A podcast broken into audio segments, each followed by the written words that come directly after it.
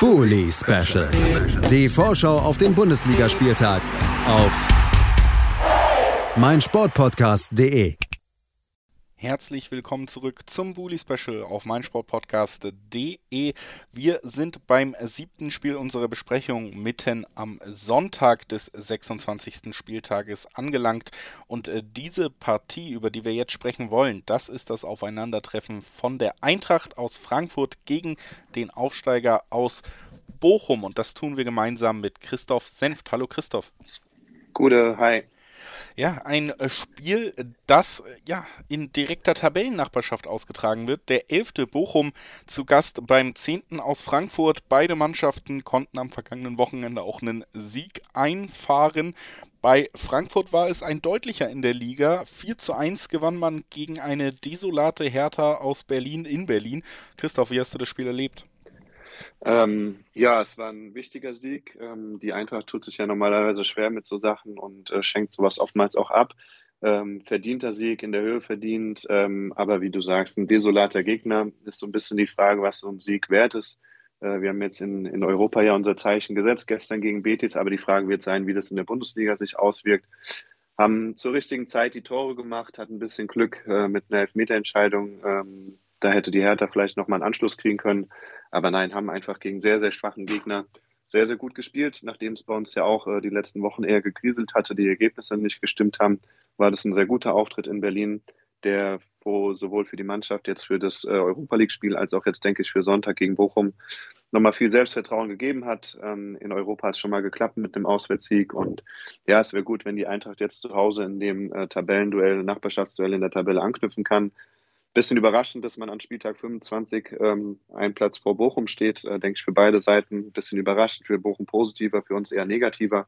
Aber ähm, Bochum hat sich auf jeden Fall verdient und wir ähm, ja, können jetzt gucken, dass wir einfach noch wichtige Punkte in den nächsten Spielen sammeln. Du hast es schon angesprochen. Wir haben ja heute mal schönerweise den Luxus, dass wir auch über die Europa-Performances der Eintracht sprechen können. Normalerweise müssen wir immer sagen, Mensch, die spielen jetzt Donnerstagabend, das passt nicht, aber sie durften dieses Mal schon am Mittwoch ran und haben ein Spiel, was ich ja durchaus als schwer im Vorfeld empfunden habe, bei Betis 2 zu 1 am Ende gewinnen können. Wäre sogar vielleicht ein bisschen mehr drin gewesen. Also an sich eine, eine Woche, wo die Resultate sowohl in der Liga als auch international gestimmt haben. Merkst du das jetzt auch so ein bisschen, dass nach den letzten Wochen diese Woche schon ein Teil dazu beigetragen hat, dass, dass man ein bisschen ruhiger, die Stimmung ein bisschen besser geworden ist? Ja, das auf jeden Fall. Also nach den, äh, vor dem Berlin-Spiel war es schon leichte Anspannung zu spüren, äh, in welche Richtung es in der Tabelle geht. Äh, spielerisch hat die Mannschaft nicht überzeugt. Viele Einzelspieler haben einfach nicht ihre Leistung abgerufen. Und dann scheint es wirklich, ähm, ja, der, der Schalter so ein bisschen umgelegt worden zu sein in Berlin, wo dann auch die äh, benannten Einzelspieler auch wieder überzeugt haben, äh, die Eintracht Torabschlüsse gemacht hat, die Tore geschossen hat mit dem Selbstvertrauen sind sie nach Sevilla gereist, äh, hatten dort wieder auch Unterstützung äh, erstmalig seit zwei Jahren von der aktiven Fanszene. Das hat, glaube ich, bei einigen Spielern einiges ausgemacht. Es äh, gibt auch Spieler, die das noch nie erlebt haben, mit Auswärtsfans ähm, unterwegs zu sein. Ähm, und dann hat man überraschenderweise, wie ich auch sagen muss, äh, in Sevilla gewonnen. Ähm, gar kein einfaches Spiel und am Ende fast schmeichelhaft, dass es nur 2 zu 1 ausgegangen ist ähm, gibt eine super Perspektive fürs Rückspiel. Und ja, die Mannschaft kommt, äh, wie gesagt, mit zwei Siegen im Gepäck jetzt äh, zum nächsten Heimspiel nach, äh, gegen Bochum. Und ähm, ich denke und bin auch optimistisch, äh, dass das reicht, um für die nächsten Wochen nochmal so einen Schub zu bekommen. Ähm, klar, Belastung ist jetzt so die eine Frage, aber ich denke, wir spielen jetzt erst Sonntagabend das letzte Spiel. Das sollte möglich sein und die Eintracht war ja auch in der Hinrunde zum Ende in einer guten Verfassung, in einer guten Form, ähm, rein läuferisch und von der Physis her. Von daher, ja, kann es jetzt in die entscheidende Phase der Saison gehen. In die geht es jetzt entscheidend für Bochum natürlich hauptsächlich der Klassenerhalt. Mit 32 Punkten sieht das schon sehr, sehr gut aus. Unter anderem gab es ja auch einen Sieg gegen die Bayern zu Hause zu feiern. Das war sicherlich nochmal ein Highlight aus Bochumer Sicht in dieser Saison. Aber auch am vergangenen Wochenende gab es einen Sieg gegen den Mitaussteiger aus Fürth. Auch der war verdient. Also eine Mannschaft, die es gut geschafft hat, sich in der Bundesliga zu akklimatisieren. Und du hast es schon gesagt, bei Frankfurt ist man sich ja nie so richtig sicher, was sie für eine Leistung im nächsten Spiel zeigen. Hängt sicherlich aber auch immer vom Personal ab. Wie sieht es denn da bei den Frankfurtern aus? Wir haben ja im Moment auch wieder mit Corona in der Liga ja mehr zu kämpfen und mehr zu besprechen. Gibt es da äh, irgendwelche Nachrichten oder sind alle fit? Eigentlich sind alle fit. Also die Corona-Welle ähm, macht gerade einen Bogen zum Glück äh, um Frankfurt. Da hat es echt einige ja in, in, in der Bundesliga erwischt, aber das ist aktuell kein Thema bei uns. Wenn mich nicht alles täuscht, dürfte auch keiner gesperrt sein. Gut, ist jetzt die Frage so ein bisschen Belastungssteuerung von Donnerstag, äh, von Mittwochabend zu Sonntagabend. Aber auch ähm, das sollte möglich sein, weil das Rückspiel danach äh, ist ja dann auch am Donnerstag wieder. Also genügend Zeit. Von daher wird es keine großen Veränderungen, glaube ich, geben. Ähm, Klaassen hat jetzt auch zweimal hintereinander oder das dritte Mal sogar hintereinander mit der gleichen Elf gespielt. Ähm, ja, wie gesagt, wir sind da toll, toll, toll momentan ähm, guter Dinge, dass die Mannschaft fit ist. Klar, äh, Rode macht nicht mehr alle Minuten, Hasebe macht nicht mehr alle Minuten, äh, ist dann aber auch immer noch eine Möglichkeit zu wechseln. Von daher, ähm, genau, glaube ich nicht, dass es gegen Bochum am Sonntag zu großen Veränderungen kommen wird. Dann lass uns auch noch mal kurz gemeinsam auf den Gegner blicken. Ihr habt schon gesagt, gute Saison aus Bochumer Sicht, äh, nur zwei Punkte hinter der Eintracht. Heißt, man hätte sogar die Möglichkeit, äh, jetzt mit einem Sieg sich nicht noch weiter, nicht nur, nicht noch weiter von den Abstiegsrängen zu entfernen. Sogar an der Eintracht könnte man vorbeiziehen, wenn es den Sieg gibt. Wie blickst du denn auf den Gegner und was für ein Spiel erwartest du dir?